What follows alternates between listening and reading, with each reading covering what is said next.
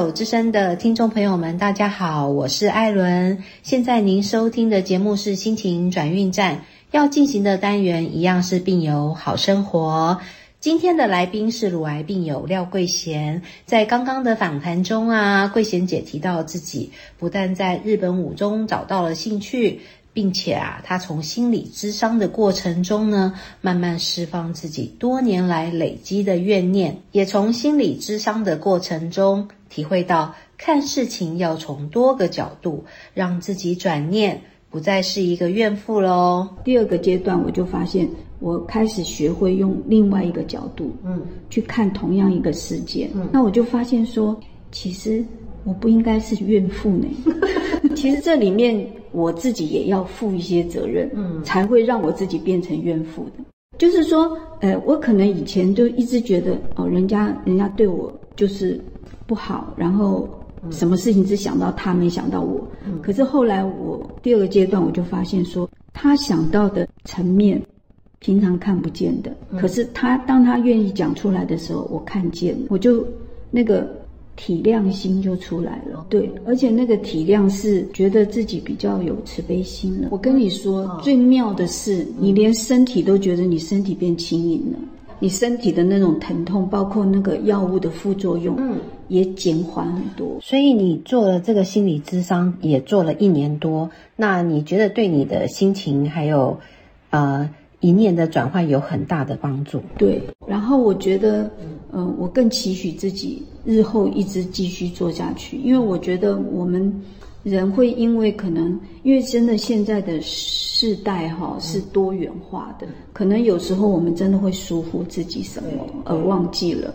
那以前呢，或许很多人认为说啊，去看那个心理师，好像觉得。很丢脸，是不是自己有什么问题了？然后觉得自己是精神病。对，其实我觉得不是，我们不要这样看。我们要看的就是说，我们生病因一一定也有我们心理层面的一些需要调试的地方。嗯，那我们去找到方法，嗯，然后找到更多的方法让自己做调试，不是很好吗？那让自己虽然身体可能已经有一些病痛了，但是我的心可以慢慢培养的变得更健康一点。就像我刚刚自己领会到，当我想想想通了，哎，我觉得我的副作用也减缓了，然后我的身体也不会没那么不舒服了，我还可以到外面去。做一些我更自己更喜欢的事情。对呀，就是比较心情不要那么纠结。对，你做就像人心情好，你看什么或吃什么都觉得好吃，看什么都觉得漂亮。其实我觉得我们这样子谈哈，我我想讲一个呃实例。嗯，我我自己的实际例子就是我在看待我以前卡住的问题，我现在怎么看待？我觉得这样子可能让大家更了解自己应该呃往哪方面去调整自己。就像我我讲，我为什么是一个怨妇，就是 其实那个呃那个时候我大概才二十五岁，然后我姐姐哥哥们都结婚了，那他们各自有家庭，那我们家是住在台南的眷村，那眷村要改建成国宅，那每一个人就手一摊说，我已经结婚了，我有家要养，我没有办法付这个贷款。哦，嗨，然后我呢就是借钱，啊，去缴了头款，然后让我爸爸，然后还有去装潢家里面都弄好了，然后让我爸爸入住，啊，因为我总觉得说，呃，我爸爸真的很了不起，我七岁不到我妈就走了，所以我们家有六个孩子，是他真的把我们这样子抚养长大的，他真的值得我去孝孝顺他的，我就觉得。我至少要让他有一个终老的地方。对对，所以我我那时候甚至于为了缴每每一期的贷款，我还曾经有一段时间那个吃泡面过日子。哦，对，所以当后来大家生活都变好了，嗯，我哥哥姐姐们每一个人都有自己的房子，然后也有也有存款了。可是呃，我就跟他们讲说，那我没有，我我就是。没有存款，也没有也没有房子，那是不是请他们帮忙，然后把这个房子大家一起 share 的付付掉？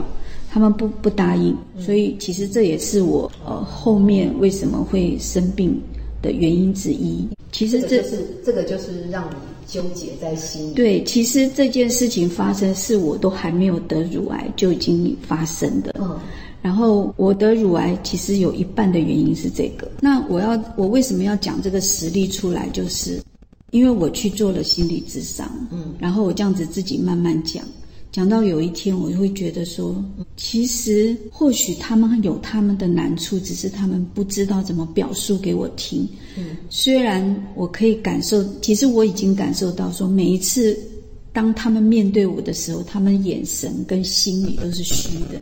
那我是一个很重情、那个手足情分的人，所以我就一直告诉我自己，嗯，我要开始调整我自己，我要把这个情分稍微放下一点。对，其实我后来是在我上身心灵课程，我两个名词，然后让我开始在生活上学习，一个是臣服，嗯，一个是接纳。所以，我我就告诉我自己，这件事情现在这样，好，我就臣服，我就去接受这个事情，就已经是这样了。那最后他们就要放下。对我，我现在要讲的就是，我在生活上这样子慢慢练习，到了今年的农历年，嗯，那今年农历年我回台南，是我大哥邀请我去他们家过年，嗯，结果我大嫂就旧事重提。她反而是希望说，我能够提出来，这个房子就是确切要回还给我。你知道我怎么跟我大嫂讲吗？我跟我大嫂讲，我说现在目前，我觉得我们家的兄弟姐妹，爸爸走了，妈妈走了，我们家兄弟姐妹还能够联系，这就是一个非常让我珍惜的手足之情了。所以我不想要再用某件事情。然后破坏这个感情，嗯，因为我我我有自己去想过，我到底是要这个房子，我还是要这个手足之情，嗯，那我觉得说，我们生活，我们我们人过在这个世间，真的其实人际关系非常的重要，尤其是家人的关系，嗯，有时候或许你会觉得，哎，他们每一个人都过得这么好，都有自己的房子，都有自己名下的房子，我没有，可是如果你一直纠结在这里。你也没办法去解决这件事，然后他们也不会出面去解决，那也不会想照着你想要对方向去走。是，那我何不放下？我就跟我嫂嫂讲了一句话：我这个房子谁先放下，谁先解脱。有一句话讲，呃，什么？呃，人人的人每天遇到的事情，十之八九都是不如意的。对对。那我们不可能说。呃，因为我们去上了什么身心灵的课，我们就是像一尊菩萨一样，永远是这么慈悲的，不可能。对呀，我们也会有心情七上八下的时候。对，但是，我们上了这么多课，我们至少要学的一个，我可以五天就把这事情慢慢的。